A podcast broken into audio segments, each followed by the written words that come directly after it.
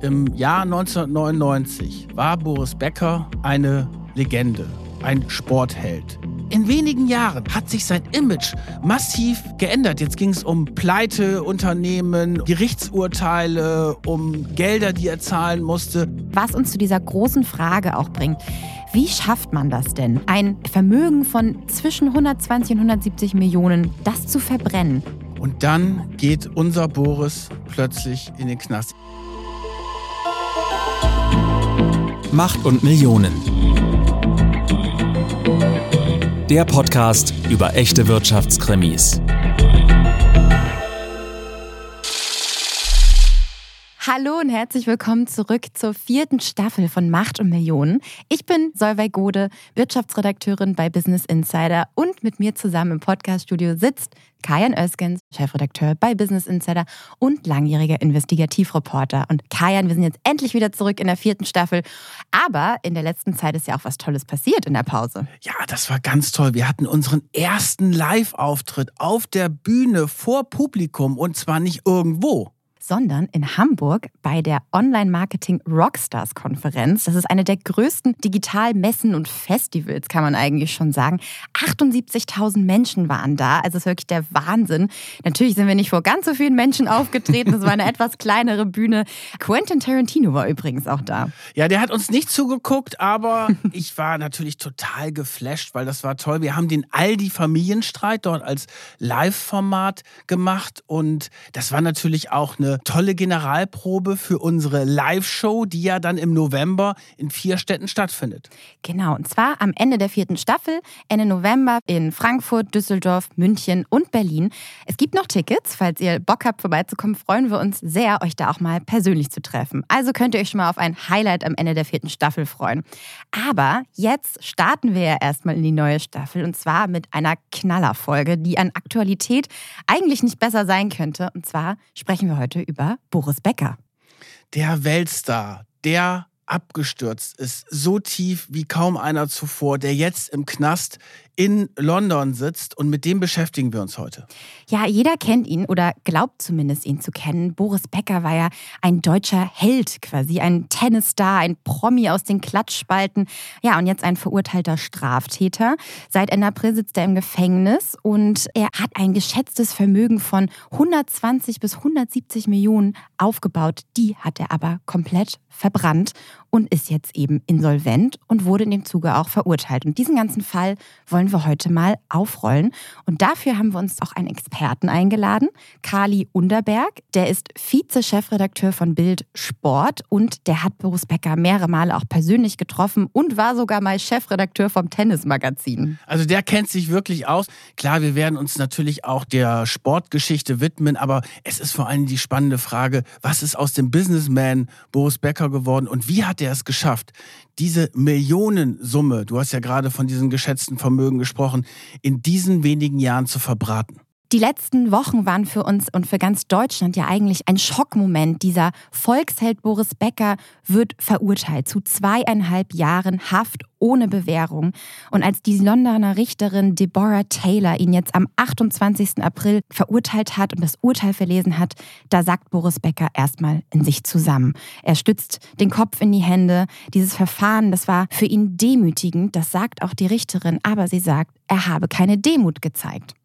Was hat Boris Becker sich zu Schulden kommen lassen? Er hat in seinem Insolvenzverfahren, das 2017 gestartet hat, seine Vermögenswerte nicht korrekt angegeben. Er soll Vermögen verschwiegen haben und zwar insgesamt im Wert von 2,5 Millionen Euro. Die soll er versucht haben, im Prinzip beiseite zu schaffen, um die eben nicht zu verlieren. Und wir haben jetzt alle die letzten Wochen diese Berichte gesehen. Boris Becker dort in diesem Gerichtssaal drin, hinter einer Scheibe und dann diese Momente wirklich, als er dann verurteilt worden ist, weil das konnte man sich ja irgendwie auch nicht vorstellen. Und er wurde dann direkt aus dem Gerichtssaal ins Gefängnis gebracht und sitzt dort jetzt in einer sechs Quadratmeter großen Einzelzelle und wird die nächsten Monate dort verbringen, mindestens die nächsten Monate.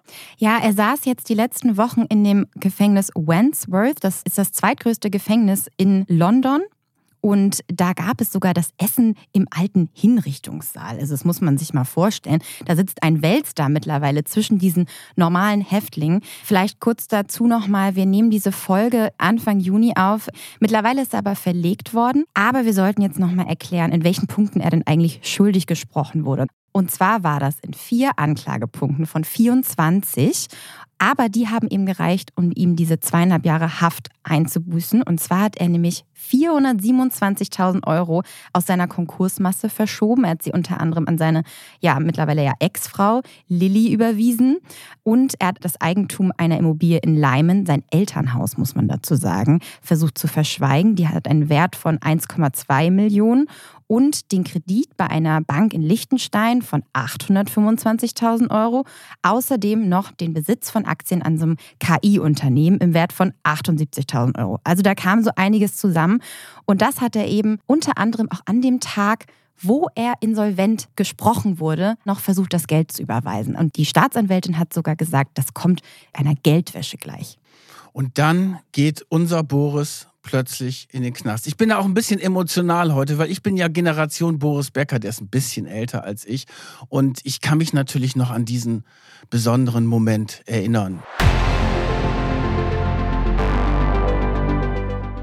Der 7. Juli 1985. Ein bis dahin völlig unbekannter Deutscher, ein 17-Jähriger aus Leimen, gewinnt das wichtigste Tennisturnier der Welt, Wimbledon.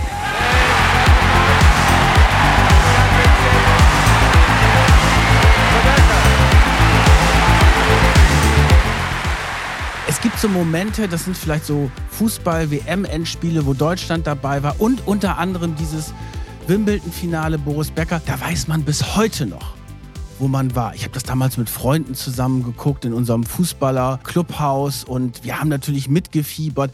Man muss ja sagen, damals war ja Tennis jetzt nicht so die Supersportart, das war eher eine Nischensportart.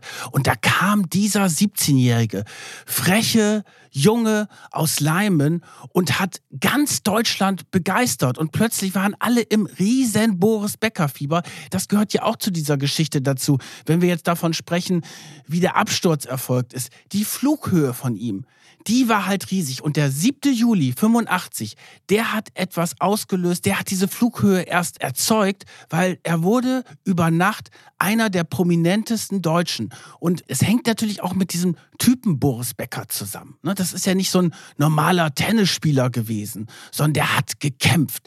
Der hat nach jedem Ball gehechtet. Es gab ja auch das Wort Beckerhecht und Beckerfaust, weil er sich so freute. Ja, und die Beckerrolle. Ja, der hat mit Leidenschaft gespielt. Der hat leidenschaftlich gesiegt, aber auch kämpferisch verloren. Und das gleich schon zu diesem Wimbledon-Start. Und wie dieser ehrgeizige Mann quasi zu seinem Ehrgeiz gekommen ist, das müssen wir jetzt mal kurz erklären, indem wir zurückgehen in seiner Vergangenheit. Und zwar wächst er eben in Leimen auf. Das ist ein kleiner Ort in der Nähe von Heidelberg. Sein Vater hat ein Tenniszentrum gegründet. Also die Tennisliebe lag in der Familie. Seine Schwester hat auch gespielt und die hat ihn ganz früh mitgenommen auf den Platz. Und dann hat er das wirklich in sehr, sehr jungen Jahren schon gelernt und auch lieben gelernt. Und sie hat mal in einer Doku bei der ARD gesagt, ja, der hat gleich sofort hart hart trainiert und ich habe den da quasi stundenlang auf dem Tennisplatz gelassen. Und da hat er dann eben diesen Ehrgeiz entwickelt. Und er will dann auch gleich in diesen Jugendkader des Deutschen Tennisbunds, aber er wird erstmal abgelehnt. Das schafft es erstmal gar nicht. Das Interessante bei Boris Becker, dem jungen Boris Becker, war, andere hatten mehr Talent als er aber er hatte halt diesen unglaublichen Biss, diesen Erfolgswillen, diese Leidenschaft, die ihn ausgezeichnet hat. Aber sein großes Problem, und deswegen hatte er auch früh Ärger mit dem DTB gehabt, dem Deutschen Tennisbund, er hatte sich nicht im Griff. Er konnte nicht verlieren und hat dann wirklich Wutausbrüche gehabt. Also, dass du ab und zu bei so einem Spiel mal einen Wutausbruch gehabt, das gehört ja dazu. Aber er hat die Schläger kaputt gerissen und hat wirklich rumgejault und rumgeschimpft und so weiter. Also, der hatte einfach ein Problem, sich im Griff zu haben. Und deswegen hat man gesagt, naja, das ist ja so ein elitärer weißer Sport und mhm. da macht man sie ja auch eigentlich nicht groß schmutzig. Und Boris Becker war nach jedem Spiel schmutzig. Und es ging im Endeffekt darum, dass da jemand ist, der diese Leidenschaft und diesen Ehrgeiz aber auch so ein bisschen im Zaum hält, damit er sich auf das Spiel konzentrieren kann. Und da tauchte dann der Trainer Günther Bosch auf. Günter Bosch entdeckt diesen Jungen. Das ist ein rumänischer Trainer und das ist wichtig, diese Verbindung, weil Günter Bosch bringt nämlich auch Boris Beckers Manager an den Start, Jon Tiriak. Das ist der mittlerweile reichste Rumäne übrigens. Und zwar lernen die sich im Jahr 1984 kennen und Günter Bosch geht auf ihn zu und sagt, guck mal, ich habe da so einen Jungen, der hat Potenzial, guck dir den mal an. Und Jon Tiriak hat so ein Prinzip, der hat gehört, okay, die deutschen Jungs, so mit 14 sind die vielleicht noch gut, aber dann fangen sie mit 16 an Bier zu trinken und mit 18 kannst du sie dann im Prinzip gleich schon vergessen. Deswegen ist er da erstmal skeptisch und unterzieht Boris dann erstmal so einer Prüfung. Und Jon Tiriak lädt ihn dann für einen Monat nach Monaco ein, wo er wohnt. Und da lässt er ihn einen Monat jeden Tag lang gegen einen seiner sehr, sehr guten anderen Tennisspieler antreten. So sechs Stunden in der prallen Sonne über den Tennisplatz. Und da zeigt Boris, dass er es kann und dass er es will. Und danach gehen sie zu seinen Eltern. Boris ist damals super jung, ich glaube 15 Jahre alt. Und dann trainieren sie hart, weil er sagt, okay, der wird einmal Wimbledon gewinnen. Also Ion Tiriak und Günter Bosch, das war, war wirklich ein kongeniales Duo äh, zusammen mit Boris Becker dann.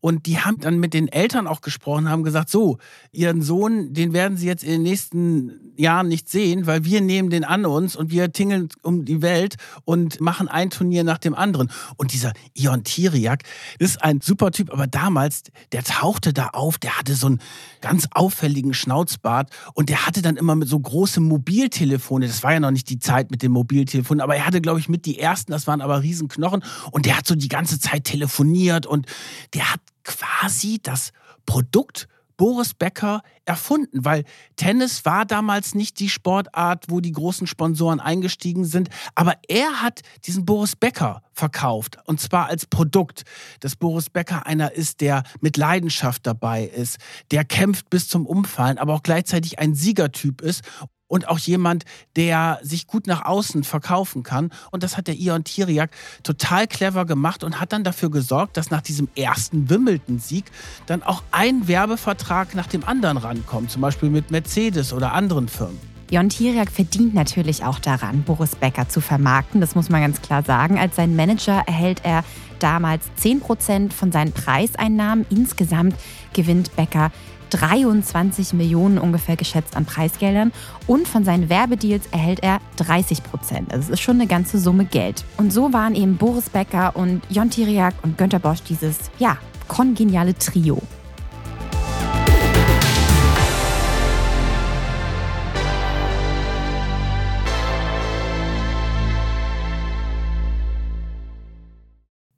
Boris war auf dem Platz natürlich auch eine Ausnahmeerscheinung. Er hatte ja gleichzeitig auch diese besondere Leidenschaft, aber auch etwas Animalisches wurde mal über ihn gesagt, weil er so eine hohe Schmerztoleranz hatte. Also er konnte wirklich einfach weiter kämpfen, auch wenn er blutige Füße und Blasen an den Füßen hatte. Und unser Experte, Kali Underberg, der hat es eben mal beschrieben, was so dieses Besondere an seinem Spiel war. Also Bum Bum äh, Boris war ja sein Spitzname und der kommt nicht von ungefähr. Boris war einfach einer, der nicht zögerlich auf dem Platz war. Ganz besonders wichtig auch bei ihm, Boris war einfach Emotion pur. Ich erinnere mich in Hamburg, als ich ihn mal gesehen habe, da ähm, bekam er es einfach nicht hin, den Ball übers Netz zu bringen, hat jeden Volley ins Netz gehauen und dann schrie er rüber, rüber, der Ball ist rüber, rüber. Und man hat so richtig mitgelitten auf der Tribüne mit ihm. Das war eigentlich das Besondere. Und natürlich hatte er einen legendären Aufschlag. So beendete er ja auch sein erstes Wimbledon-Finale, wie es sich gehört, mit dem Ass. Und er war ein Comebacker. Es gab nie den Moment in einem Tennismatch, wo man das Gefühl hatte, okay, jetzt ist vorbei, sondern auch das wussten die Gegner. Am Ende konnte Boris immer noch mal einen Schalter umlegen und ein verloren geglaubtes Match noch gewinnen. Und das war diese Faszination. Also Becker einfach Emotion pur auf dem Tennisplatz. Seine Spiele waren immer ein Drama, ne? hoch und runter und am Ende ging es mal gut oder eben auch nicht. Aber das hatte auch einen enormen Unterhaltungswert und das war dann natürlich auch interessant für die Menschen. Das hat sie daran fasziniert und es war ja nicht nur der Wimbledon-Sieg, es ging da ja weiter. Es folgten zwei weitere Wimbledon-Siege, 86 und 89. Das waren so seine absoluten Top-Jahre, in denen er ja wirklich auch zu diesem deutschen Bobbele und Volksheld aufgestiegen ist. Und zwölf Wochen lang ist er 1991 sogar noch auf Platz 1 der Weltrangliste. Das war sein größtes Ziel, das hat er damit dann erreicht. Und im gleichen Jahr, 91, verliert er dann aber Wimbledon gegen seinen Rivalen Michael Stich, auch ein sehr guter deutscher Tennisspieler. Gleichzeitig spielt er dann mit dem zusammen auch 92 bei den Olympischen Spielen. Da holt er Gold in Barcelona, schafft noch sechs weitere Grand Slam Turniere. Also es läuft ganz gut für ihn, aber auch privat läuft es gut für ihn, weil Boris Becker heiratet nämlich 1993 Barbara Becker. Ja, da müssen wir einmal kurz einhaken, weil Boris Becker und die Frauen ist ein eigenes Kapitel.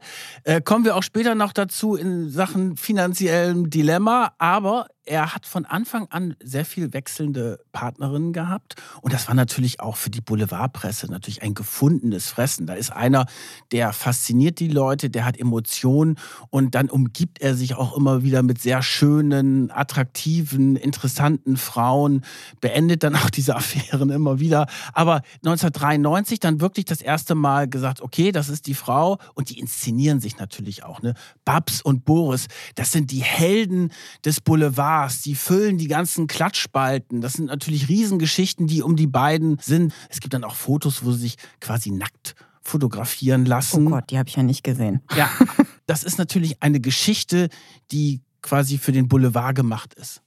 Ja, und das haben sie auch ganz gut eben genutzt, um auch weiter diese Marke Boris Becker zu schärfen für weitere Werbeverträge etc. Da kommen wir aber später auch nochmal zu. Ja, aber erstmal noch zu seiner Tenniskarriere die ist dann vorbei und zwar am 30. Juni 1999. Da verliert er das letzte Mal in Wimbledon. Im Viertelfinale fliegt er raus gegen Patrick Rafter in den Sätzen 3 zu 6, 2 zu 6, 3 zu 6. Und dann verkündet er, das war mein letztes Tennismatch. Und es gibt so dieses ikonische Foto, wo er beide Arme in die Luft reißt und eben nochmal in die Menge guckt und sich von seinem ja, Wohnzimmer letztendlich. Wimbledon war ja sein Wohnzimmer und sich da von seinem Publikum verabschiedet. Und zu diesem Zeitpunkt, im Jahr 1999, war Boris Becker eine Legende, ein Sportheld, eigentlich fast unantastbar, vergleichbar mit Franz Beckenbauer und Michael Schumacher. Die drei waren für mich so die größten Sportheroes der letzten Jahrzehnte. Und natürlich hatte er sehr viele Werbeverträge zu dem Zeitpunkt. Und dann ging es natürlich um die Frage, was passiert jetzt? Und Boris Becker hatte eine relativ klare Haltung dazu. Er wollte, nachdem er als Tennisheld sich hat feiern lassen, auch in einem anderen Metier eine ganz große Nummer werden, und zwar als Businessman, als Boris Becker, der Unternehmer, der seinen eigenen Konzern, seine eigene Marke ausbauen möchte. Und da hat er dann, ich glaube, das war dann ein Jahr nach seinem Karriereende, ein Interview gegeben in der Wirtschaftswoche als quasi Businessman. Businessman Becker redet jetzt.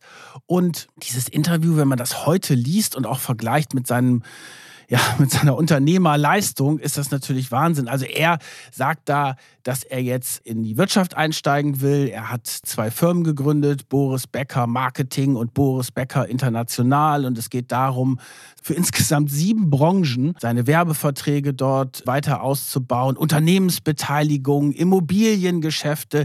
Er träumte sogar von der Boris Becker AG und er hat dann auch deutlich gemacht, ja, seine Marke Boris Becker die sei so wertvoll und die könnte man auch international ausbauen und verglich seine Marke mit solchen weltweiten Marken wie Coca-Cola und Mercedes. Er wollte dann auch einsteigen und hat dann angefangen mit den ersten Unternehmens Beteiligungen.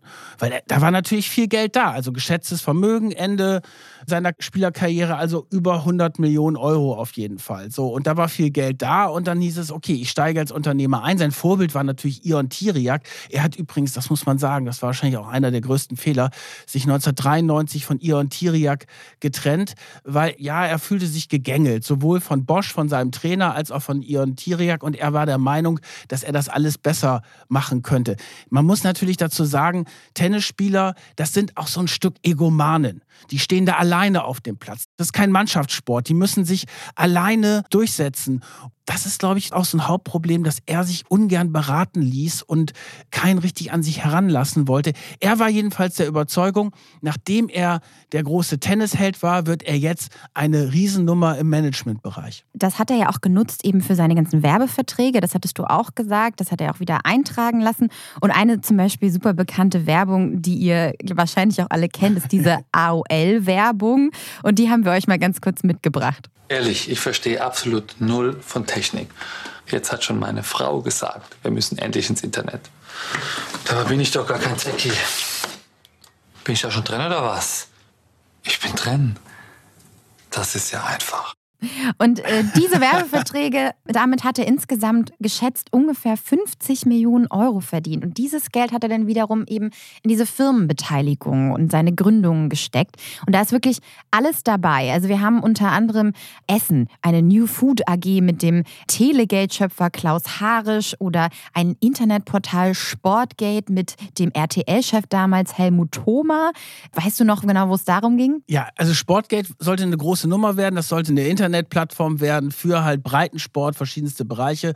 Das wurde groß angekündigt im Sommer des Jahres 2000 mit vielen verschiedenen Prominenten und er ist dann da eingestiegen, hat dann auch sogar noch seinen Anteil erhöht und ja, ein Jahr später war die Seite immer noch nicht online und danach gab es enorme Zahlungsschwierigkeiten. Er hat dann auch eine sehr schräge Geschichte gemacht. Er hat dann für Zahlungsausfälle gebürgt mit einer Unterschrift irgendwie an der Hotelbar. Also es wirkte alles irgendwie wenig seriös.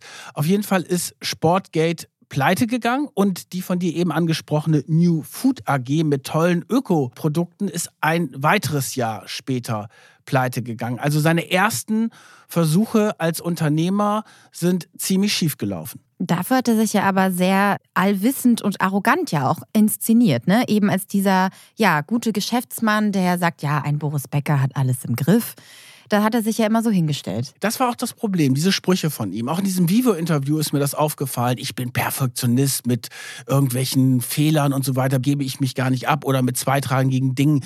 Dann hat er auch gesagt, die Marke Boris Becker steht für Erfolg. Seriosität und harte Arbeit. Und das ist natürlich das Problem, wenn du dich daran messen lässt. Das galt vielleicht für den Tennissport, aber als Unternehmer kamen dann schon so nach ein, zwei Jahren die ersten Stimmen auf, die gesagt haben, naja, er war vielleicht als Tennisspieler Weltklasse, aber als Unternehmer eher Kreisklasse.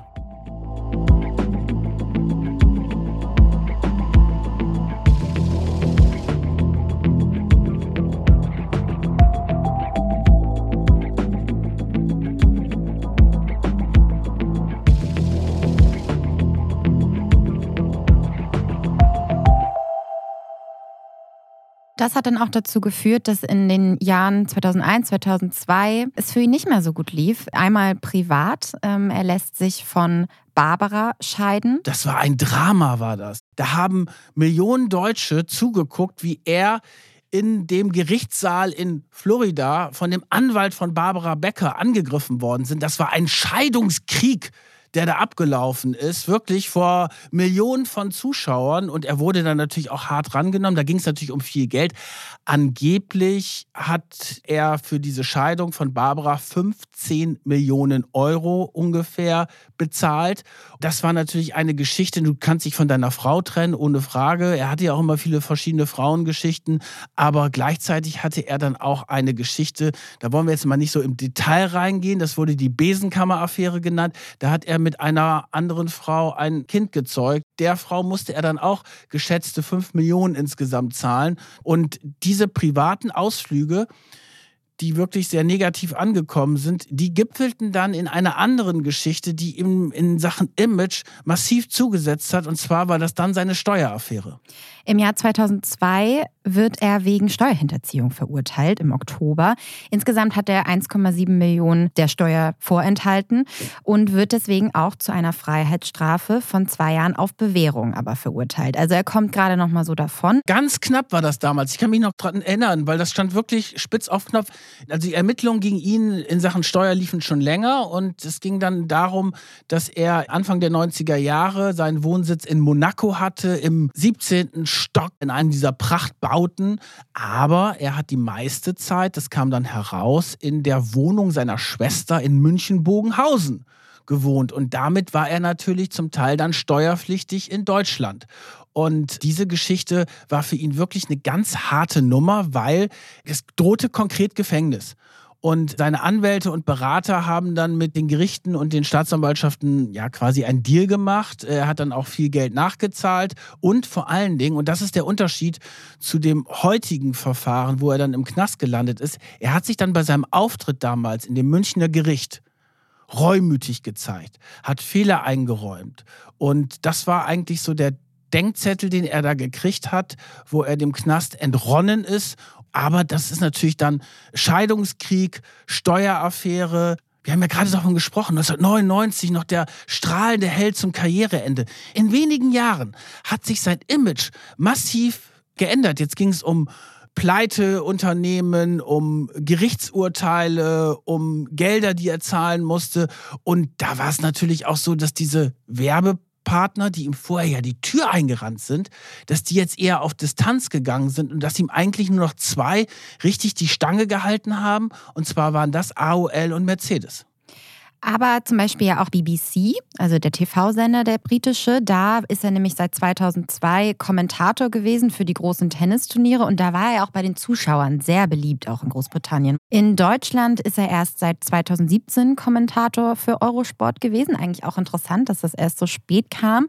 Aber ja, seine Werbepartner sind ihm weggerannt und er musste dann eben auch so ein bisschen auf ich sag mal eher unseriöse Werbepartner zurückgreifen oder ein etwas unseriöses Business und zwar eine Poker-Plattform, wo er auch selber übrigens gespielt hat und auch Preisgelder mehrere gewonnen hat. Ja, da tat er mir auch so ein bisschen leid, weil ich muss ja sagen, ich habe ja erstmal grundsätzlich echt viel Sympathie mit dem Typ Boris, weil ich mag ja solche Leute, die mit Leidenschaft irgendwie dabei sind und auch viele Emotionen zeigen. Ich bin ja auch jemand, der mit Emotionen gerne zeigt oder das spüren lässt.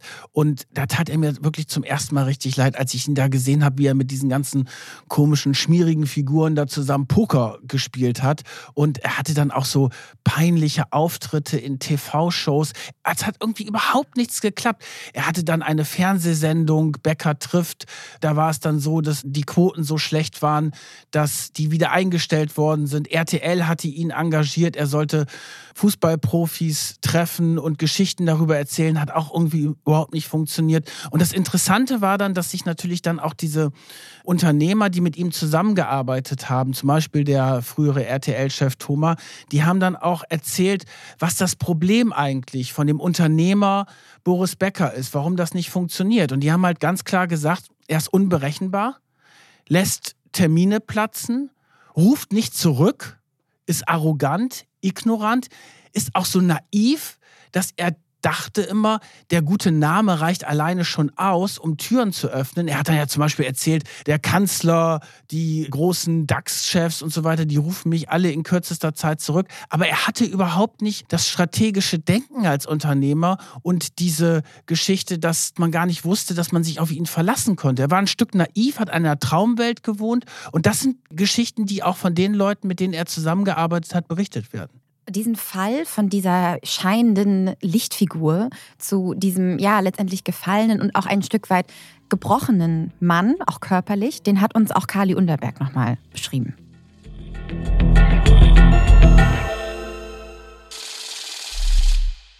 Ich werde es niemals vergessen an ein Sportbillboard, das war 2008 äh, muss das gewesen sein. Und man war in dem Raum und das, das war eine wunderschöne Location in Hamburg an der, an der Elbchaussee. Und äh, man hatte das Gefühl, hinten geht auf einmal ein Licht auf. Aber es, war, es waren gar keine Kameras an, sondern es war eine natürliche Aura, aber in der Ecke wurde es auf einmal heller. Anders kann ich es gar nicht beschreiben. Und es war halt einfach Boris Becker da. So. Und der hatte diese natürliche Aura, auch wenn natürlich Leute nie ganz nah dran, aber man wollte immer bei ihm herumschwirren. Also das, das ist ganz skurril damals irgendwie so die, die Szenerie gewesen. Aber das ist ein ganz tolles Bild, was ich noch im Kopf habe von damals. Habe aber auch gleichzeitig dann andere Bilder von ihm kennengelernt ja, das muss so 2014 gewesen sein in Wimbledon, ähm, als es ihm körperlich schon auch wieder deutlich schlechter ging. Ähm, also Boris ist ja körperlich leider, das darf man glaube ich sagen, ein, ein Wrack. Kein Wunder, wer sich beim Tennisspielen so oft die Bäckerrolle machte, das macht die Hüfte dann eben irgendwann nicht mehr mit. Und das war ehrlicherweise, das waren ganz traurige Bilder. Da habe ich ihn gesehen, wie er vom Trainingsplatz dann zurück in die Kabine gegangen ist. Damals war er Trainer von Novak Djokovic und er brauchte für gefühlt 500 Meter 10 Minuten und er war da ganz einsam. Also da, da war auf einmal diese, alle Leute wollen sich mit ihm umgeben weg und er schlich da wirklich dann zurück in die Kabine. Das war das traurige Bild. Er hat es gerade schon gesagt, Boris Becker war dann auch eben, weil er ja natürlich selber nicht mehr spielen konnte, auch Trainer von Novak Djokovic, auch ein sehr großer Tennisspieler, für drei Jahre lang, ab 2013. Wir haben es auch gesagt, außerdem auch noch Kommentator und war außerdem beim Deutschen Tennisbund auch noch Head of Tennis für die Männer und für den Davis Cup zum Beispiel hat er das Team gecoacht. Also da lief es eigentlich auf der Tennisfront, lief es für ihn eigentlich alles, immer noch total gut. Alles, was mit Tennis zu tun hatte, hat irgendwie weiterhin funktioniert und alles andere ist irgendwie richtig in die Grütze gegangen. Sein Manager Ion Tiriak hat später auch gesagt, es wäre besser gewesen, wenn Boris die kurzen Hosen angelassen hätte und nicht dachte, er ist jetzt im Nadelstreifenanzug der große Unternehmer. Er hat ja auch Sachen gemacht, zum Beispiel auch sich dann beschwatzen lassen, irgendwo zu investieren. Er hatte sehr früh Autohäuser in Ostdeutschland, Anfang der 90er Jahre gekauft, drei Autohäuser, die waren auch einigermaßen okay. Die hat er dann später verkauft, aber das war noch ein Investment, was nicht ganz so fragwürdig war. Er hat dann teilweise auch in nigerianische Ölquellen investiert, weil ihm irgendeiner erzählt hat, das funktioniert. Das ist ähm, 2013 durch diese Plattform Football Leagues rausgekommen. Man weiß nicht genau, wie viele Millionen er da investiert hat, aber es ist von einem Millionenverlust auf jeden Fall die Rede. Da wurde wohl wirklich auch Geld verbrannt quasi. Und dieses Investment soll dann auch maßgeblich zu seiner Insolvenz geführt haben, was uns natürlich natürlich eben zu dieser großen Frage auch bringt. Wie schafft man das denn? Ein Vermögen von zwischen 120 und 170 Millionen geschätzt, das zu verbrennen. Und da müssen wir jetzt vielleicht auch noch mal so ein bisschen auf seinen Lebensstandard gehen, weil er hat ja auch wirklich einfach über seinen Verhältnissen gelebt. Er hat halt über zehn Jahre in einem Haus zur Miete gewohnt. Das hat 35.000 Euro im Monat verschlungen. Es zeigt halt einfach, wenn ich im Miete 35.000 Euro jeden Monat an Miete zahle, dann roundabout, auch in England muss man Steuern zahlen, dann brauche ich ja allein nur für die Miete 70.000 Euro im Monat an Einnahmen, um meine Miete zu bezahlen. So, und dann hat Boris aber trotzdem noch seine Flüge mit First Class gemacht, etc. pp. Man spricht davon, dass er immer eine Burnrate deutlich über 100.000 Euro hatte im Monat. So, wenn du das mal hochrechnest, dann bist du bei weit über 2 Millionen, die du verdienen musst erst einmal, um diesen Lebensstandard zu halten. Da haben wirklich verschiedene Medien auch von seinem luxuriösen Lebensstil berichtet. Unter anderem ist er auch immer nur mit Privatjet, mit Bodyguards und Gefolgschaft eben in der Welt herumgejettet. Ja, und das geht natürlich ins Geld. Wir haben auch noch die Scheidung, wir haben die Unterhaltszahlung für seine Kinder, die ja mittlerweile vier sind. Das geht natürlich ins Geld. Und es kam halt nicht mehr so viel Geld rein, weil die Sponsoren sich zurückgezogen hat. Selbst Mercedes hat dann 2014 den Werbedeal mit Boris beendet. Da gibt es übrigens die lustige Anekdote, dass die für Knöllchen die Boris Becker verursacht hat, über 2000 Euro bezahlt haben. Und es gibt auch die Geschichten, dass die völlig irritiert waren, wenn Boris Becker wieder seinen Mercedes zurückgegeben hat. Die Autos waren verdreckt. Also dem war das völlig egal, wie das aussieht. Das hängt natürlich auch schon so ein bisschen damit zusammen. Beruf Superstar, die Regeln sind für andere gemacht, aber nicht für mich. Und dann tauchten halt immer wieder Geschichten auf, Gerüchte über Zahlungsschwierigkeiten. Er hat dann immer wieder gesagt, nein, nein, ist kein Problem. Und dann braut sich im Sommer 2017 der perfekte Sturm zusammen.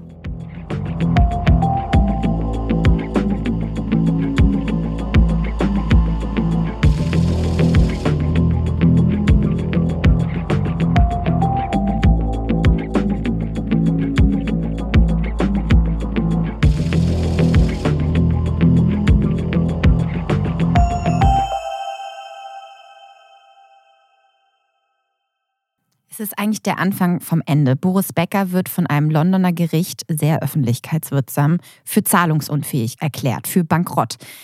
Es beginnt dann ein sehr zähes Insolvenzverfahren mit der Nummer 000595 in London. Und insgesamt werden es später 15 Gläubiger. Ins Rollen kommt das Ganze allerdings nur wegen einem Kredit, den er bei einer englischen Privatbank, Arbuthnot, Latham Co. hat. Es gibt da verschiedene Summen. Also es soll sich womöglich jetzt final um einen Kredit von 3,5 Millionen Euro gehandelt haben, aber plus Zinsen. Und es kann sein, dass es da im Nachhinein wirklich eine zweistellige Millionensumme draus geworden ist durch diese sehr, sehr hohen Zinsen. Das spielt in diesem Verfahren mit dieser Londoner Bank halt sein Haus, seine Finca auf Mallorca eine ganz zentrale Rolle. Konf Für die hat er nämlich den Kredit da aufgenommen. Ja, das war Ende der 90er Jahre, hat er die bereits für über 8 Millionen gekauft. Und das sollte quasi der Familiensitz sein mit Frau Barbara und den Kindern und so weiter. Ist dann ja alles zerbrochen. Und dann ist die, ja, muss schon sagen, die Villa ist da vor sich hingegammelt. Da hat er sich überhaupt nicht drum gekümmert. Zwischendurch wollte er es auch noch mal ausbauen, dann musste er wieder Sachen abreißen. Also diese Villa auf Mallorca, diese Finca, die war ein Dauerärgernis und dann ging es aber darum, dass er die verkaufen wollte und dafür mussten natürlich dann der Gärtner irgendwie einigermaßen die Blumen und Pflanzen dahin richten und der wurde halt nicht bezahlt. Das war ein ganz riesiges Problem. Selbst der Pfarrer, der ihn getraut hat in St. Moritz 2009 zusammen mit seiner Frau Lilly. Der musste seine Forderung für diese Trauung bei ihm eintreiben. Nein, das wusste ich auch noch nicht. Ja, also ich muss dir ja vorstellen, das gibt es ja manchmal bei diesen, ja, was soll ich sagen, Messis oder so, die kriegen irgendwelche Briefe und machen die nicht auf und landen dann in der Schuldenfalle. Und der hat sich überhaupt nicht drum gekümmert, weil er dachte, ich bin Boris Becker. Er hat sich selber übrigens als den berühmtesten Deutschen bezeichnet. Und da kommt da irgendwie so ein dahergelaufener Gärtner aus Spanien an und will irgendwie Geld von ihm haben. Was soll denn das? Und diese Geschichte dann mit der Finca, die hat sich dann zugespitzt und die Bauunternehmen, der Gärtner, die wollten alle Geld und dann drohte. Millionenforderungen, müssen wir ja, dazu die, mal sagen. Dann drohte die Zwangsversteigerung der Finca und dann hat er einen Milliardär in London getroffen. John Cordwell, der ist reich geworden mit Mobilfunkunternehmen. Und der hat ihm dann Geld gegeben, damals 2,1 Millionen waren das. Aber der hat auch echt ordentlich Zinsen verlangt. Ich glaube 25 Prozent Zinsen. Und dafür hat er sich dann die Hypothek eintragen lassen ins Grundbuch für die Finca auf Mallorca. Und diese Hypothek hat er dann weiterverkauft an die britische Bank, deren Namen du vorhin so toll ausgesprochen hast. Arbuthnot, Latham und Co. Ach, wunderbar, ich liebe das. Und die haben dann ihn aufgefordert, okay, jetzt zahl mal zurück. Und er hat nicht zurückgezahlt, immer wieder Zahlungsaufschub und irgendwann sind sie dann halt zu diesem Insolvenzgericht gegangen und so kam das Ganze ins Rollen. Ja, und letztendlich hat er dann auch seine Finca an die Bank verloren. Die ist mittlerweile ins Grundbuch eingetragen worden. 2019 war das dann.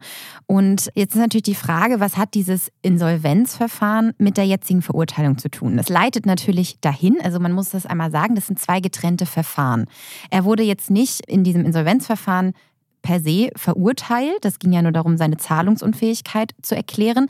Aber er musste da einen Fragebogen ausfüllen über seine Vermögenswerte. Er musste das alles offenlegen. Genau, und das hat er eben nicht korrekt gemacht. Da hat ihn jetzt eben im Jahr 2022 dieses Gericht für schuldig verurteilt wegen der Verschleierung seiner Vermögenswerte. Dabei ist es so, dass dieses britische Insolvenzrecht eigentlich als relativ liberal gilt im Vergleich zu in Deutschland. Also wir hatten ja auch mal, hatten ja in unserem Podcast schon den einen oder anderen, der in die Pri Privatinsolvenz geraten ist, Middelhoff, Windhorst.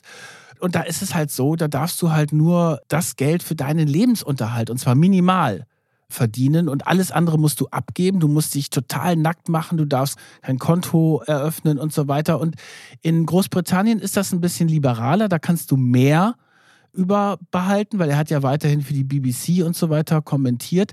Aber es waren ja nicht nur diese Schulden aus der Finca, sondern dann tauchten ja ganz viele Gläubige auf und ein großer auch darunter. Ein alter Freund nämlich, und zwar im Prinzip sein alter Mentor, Hans-Dieter Kleven. Das ist ein ja, großer Unternehmer das war damals der Metro-Finanzchef und ja, eben ein ehemaliger Mentor von Boris Becker. Die haben sich, glaube ich, 1999 ungefähr kennengelernt nach seiner Profikarriere. Der fand den ganz toll. Der war eher Boris Becker-Fan. Der hat ihn dann auch dazu überredet, bei Völkel einzusteigen. Das ist eigentlich eine Skifirma, die dann aber auch die Tennissparte aufmachen wollte. Und der hat ihm zum Beispiel massiv geholfen bei dem Steuerverfahren in München 2002. Nämlich damals schon konnte Becker einen Teil dieser Steuer nicht aus den Geldern, die er zur Verfügung hatte, bezahlen. Und Kleven hat ihn dann finanziell unterstützt, aber war auch beratend an seiner Seite. Und dann plötzlich kommt heraus, und Kleven hat dann auch Interviews gegeben, wie viele Millionen er angeblich bei ihm Schulden hat. Insgesamt hat er Ansprüche von 71,7 Millionen Schweizer Franken. Umgerechnet sind das ungefähr 35 Millionen Euro. Auch in diesem Insolvenzgericht in London eingereicht, weil die hat der Bäcker bis Ende 2014 geliehen und Bäcker hat die nie zurückgezahlt. Und Kleven sitzt dann in der Schweiz, muss man sich vorstellen, und liest dann, oh, In London wird ein Insolvenzverfahren gegen Becker eingeleitet. Okay, sieht jetzt wohl schlecht aus für meine ganzen Millionen. Dann melde ich das auch mal da an. Davor hat er 2015 in der Schweiz eine Klage eingereicht in Zug eben um diese Millionen wieder zurückzubekommen. Aber diese Klage wurde erstmal abgelehnt von dem Gericht aus einem Formfehler, weil dieses Darlehen quasi nicht artgerecht äh, gekündigt wurde. Und ja, deswegen hat Becker das immer so ein bisschen als einen Gewinn von seiner Seite aus verkauft, weil er diesen Prozess letztendlich gewonnen hat. Aber dass diese Schulden bestehen und dass er sie irgendwann zurückzahlen muss, das hat das Gericht einwandfrei festgestellt. Becker hat immer wieder bestritten, dass er diese vielen Millionen dem Kleven schuldet aber das war so die typische Boris Becker-Strategie. In Interviews hat er sich immer hingestellt und hat gesagt, nee, alles gar kein Problem. Ich bin Boris Becker. Da gibt es vielleicht die und die Schwierigkeit, aber die löse ich gerade. Und es ist ja auch so, er ist zwar privat für insolvent erklärt worden, also für zahlungsunfähig, aber die Firmen von ihm sind ja nicht pleite gewesen. Also er konnte ja weiterhin seine Mitarbeiter bezahlen muss sagen, er ist nie so richtig auf die konkreten Vorwürfe eingegangen, ist dann mal so ein bisschen darum herumgedribbelt in seinen Interviews und hat sich dann ja auch so inszeniert, alles kein Problem. Er hat dann die Interviews auch gemacht in irgendwelchen Luxusrestaurants in London. Da habe ich mich schon immer wieder gefragt, sieht er nicht diese Problematik? Weil dieses Insolvenzverfahren hätte er in England relativ schnell beenden können wenn er gesagt hätte, okay, machen jetzt einen Schuldenschnitt, es gab ja auch noch Geld, wie zum Beispiel von der Finca, aber er hat dann auch immer wieder seine Anwälte zum Beispiel ausgetauscht und hat dann wieder die Strategie geändert. Und das ist auch so eine typische Form, die viele, die mit Boris Becker zu tun hatten, berichten. Der kann von heute auf morgen sich von Leuten trennen. Der Spiegel hat mal ein Interview gehabt und daraus eine Titelgeschichte über Boris Becker gemacht. Da stand nur ganz groß auf dem Cover ich.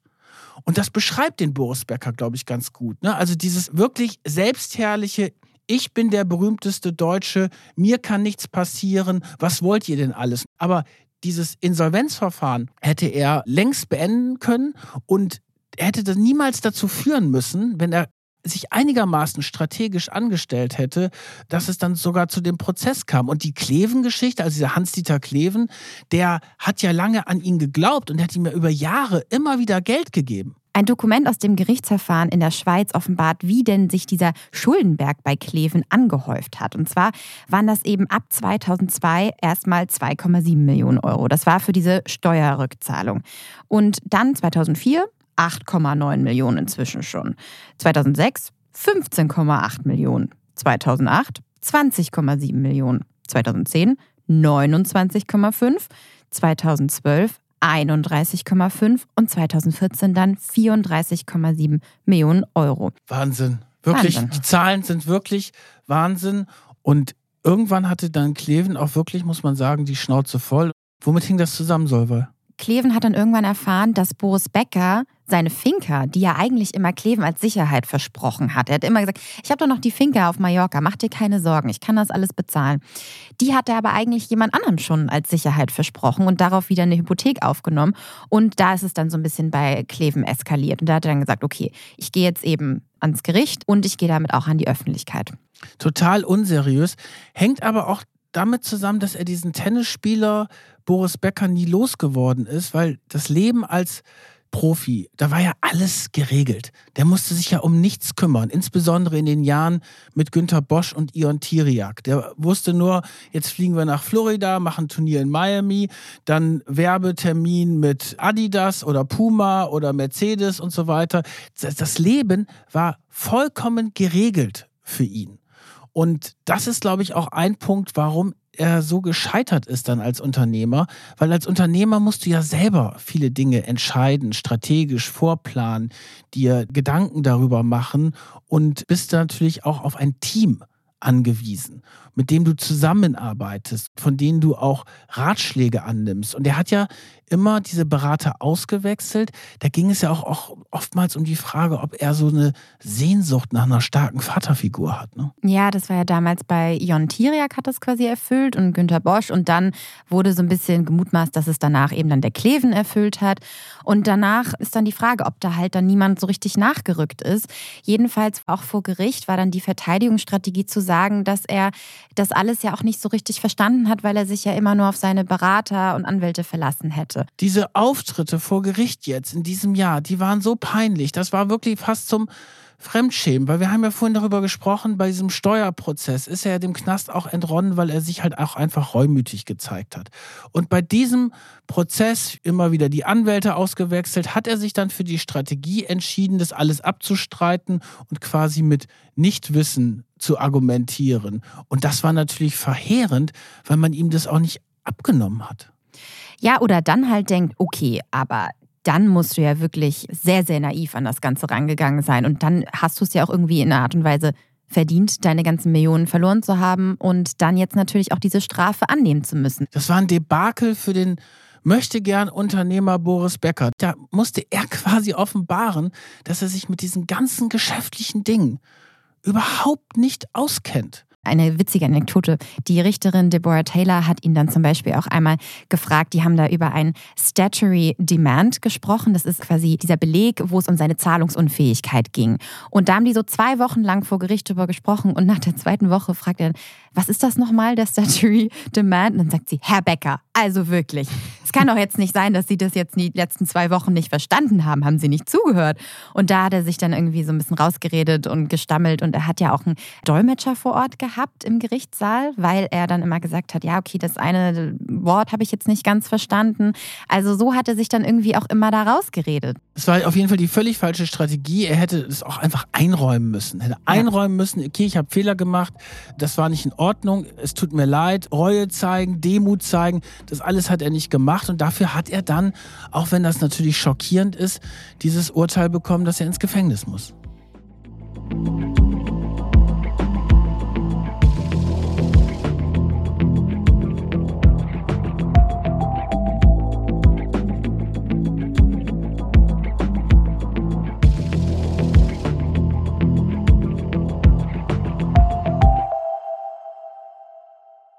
Jetzt ist natürlich noch die Frage im Raum, jetzt ist er im Gefängnis, aber wie geht es denn mit seinen Gläubigern weiter? Kriegen die ihr Geld zurück? Was ist mit Hans-Dieter Kleven?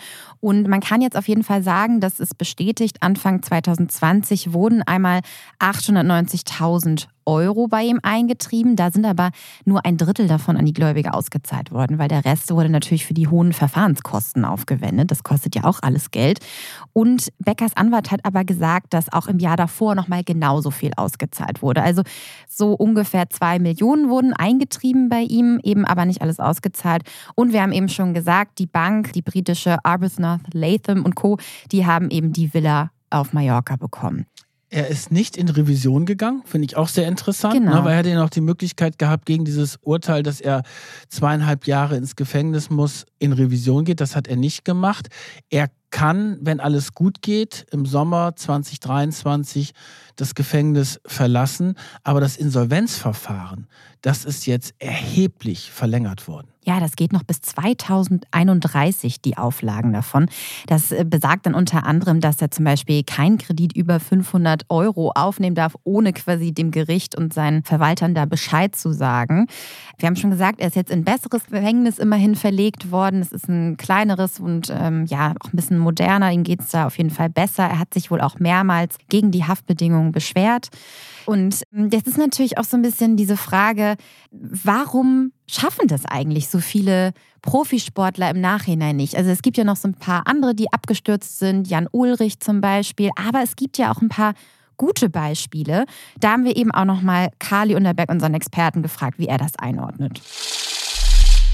Gerade in Amerika muss man mal schauen, also natürlich so das größte Brand überhaupt, weltweit wahrscheinlich, Michael Jordan, der ist heute äh, Einnahme-Milliardär weil er eben seine Marke bis zum Ende in Zusammenarbeit mit Nike halt eben aufgebaut hat. Roger Federer, der ist immer noch aktiv. Ich hoffe, dass er jetzt irgendwann mal den Absprung findet und sich äh, nicht zu lange über den Tennisplatz quält. Aber der hat sehr, sehr frühzeitig angefangen, Firmen zu gründen, die einfach funktionieren. Das mag daran liegen, dass der Schweizer vielleicht äh, ein bisschen smarter beim Umgang mit Geld ist als der Leimener. Also es gibt diese Beispiele zweifelsohne, aber, und deswegen ist Boris keine Ausnahme, ja, ein Großteil von großen Sportlern hat es immens schwer, nach der Karriere ein zweites Leben zu finden. Es hängt natürlich auch mit diesem ja, Missverständnis von seiner öffentlichen Person so ein bisschen zu tun. Er hat in dieser Doku, die es 2017 über sein Leben gab, ein sehr spannendes Zitat gesagt. Da hat er gesagt, Seit über 30 Jahren lebe ich öffentlich. Dafür zahlt man einen Preis. Das ist ja genau das Missverständnis. Ich war noch nie euer Boris. Noch nie. Ich war immer bei mir. Wenn einer das Recht hat, das zu sagen, dann waren das meine Eltern, meine Frauen oder meine Kinder. Sonst keiner. Ihr müsst euch keine Sorgen um mich machen. Mir geht's gut. Ich bin erwachsen.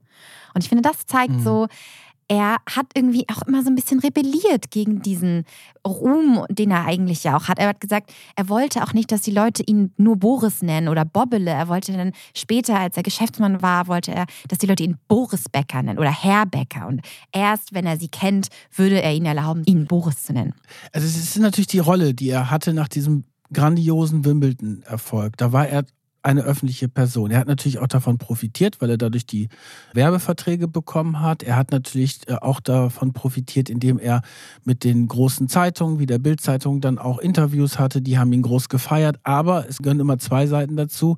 Als dann natürlich die ganzen Skandale aufkommen, hat er auch ziemlich auf die Fresse gekriegt, um es ganz hart auszudrücken. Und das gehört halt auch dazu, wenn du eine öffentliche Person bist. Ich finde auch sehr interessant ist der Vergleich mit Steffi Graf. Steffi Graf ungefähr Stimmt, zur gleichen ja. Zeit als der deutsche Tennisstar bekannt geworden. Lustigerweise kommen die ja aus der gleichen Ecke. Die und haben zusammen auch gespielt früher. Zu, ja, er musste mit ihr spielen, ja. weil er hat sich ja damals so schlecht benommen auf dem Tennisplatz. Und als Strafe musste er dann immer gegen die Mädchen spielen und unter anderem auch gegen Steffi Graf. Und Steffi Graf hat ja eine große Affäre gehabt, da konnte sie aber nichts dafür. Das ist der Steuerprozess ihres Vaters gewesen, der halt richtig Murks gebaut hatte.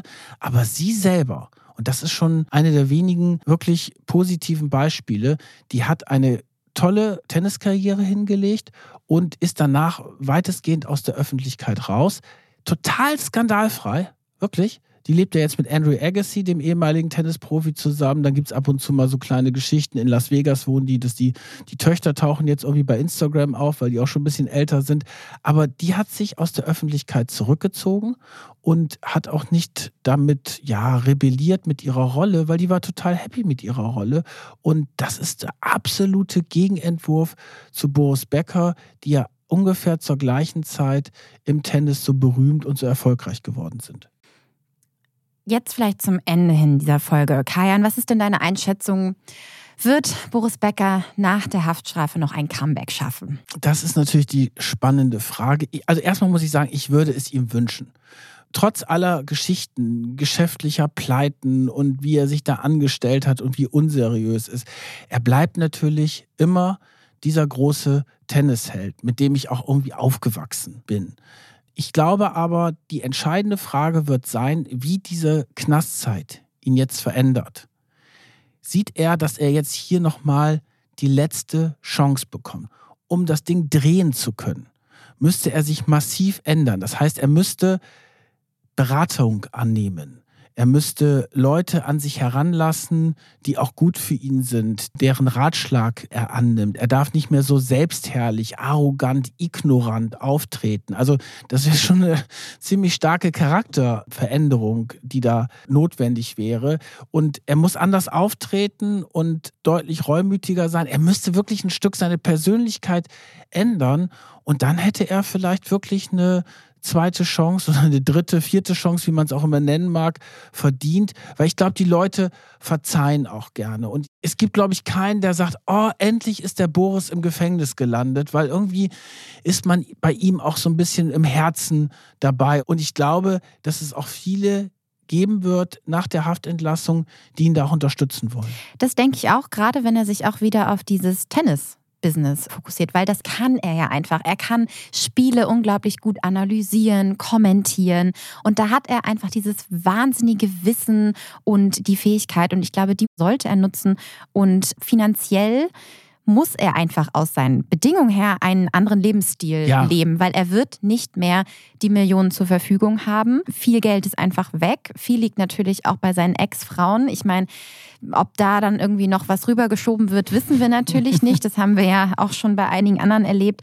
Aber das wäre natürlich sehr mutmaßend. Wobei ich mir Boris Becker jetzt in der Pommesbude statt im Londoner Luxusrestaurant mit Hummer und Kaviar nicht unbedingt vorstellen kann. Aber das gehört auch zu einem Lebenswandel dazu, einfach ein bisschen mehr Demut. Absolut. Und wir haben ja auch oft über Krisenkommunikation gesprochen. Du hast das in einigen Folgen mal angesprochen. Man muss sich eben einmal richtig entschuldigen und es ernst meinen und vor allen Dingen das wirklich authentisch machen. Aber ich habe vielleicht noch so einen Gedanken. Boris Becker, seine Spiele waren ja eigentlich auch immer ein Marathon. Der hat ja oft das bis ins Letzte rausgezögert. Und vielleicht ist es jetzt auch bei seinem Leben so, dass auch, ja, dass im Nachhinein alles wieder gut wird. Alles wird wieder gut. Das ist ein sehr schöner Schlusssatz, liebe Solvay. Ja, wir werden den Fall natürlich weiter beobachten, das versprechen wir euch. Da kann natürlich jetzt noch einiges passieren. Vielen Dank, dass ihr uns zugehört habt. Wir hoffen, euch hat diese Folge gefallen.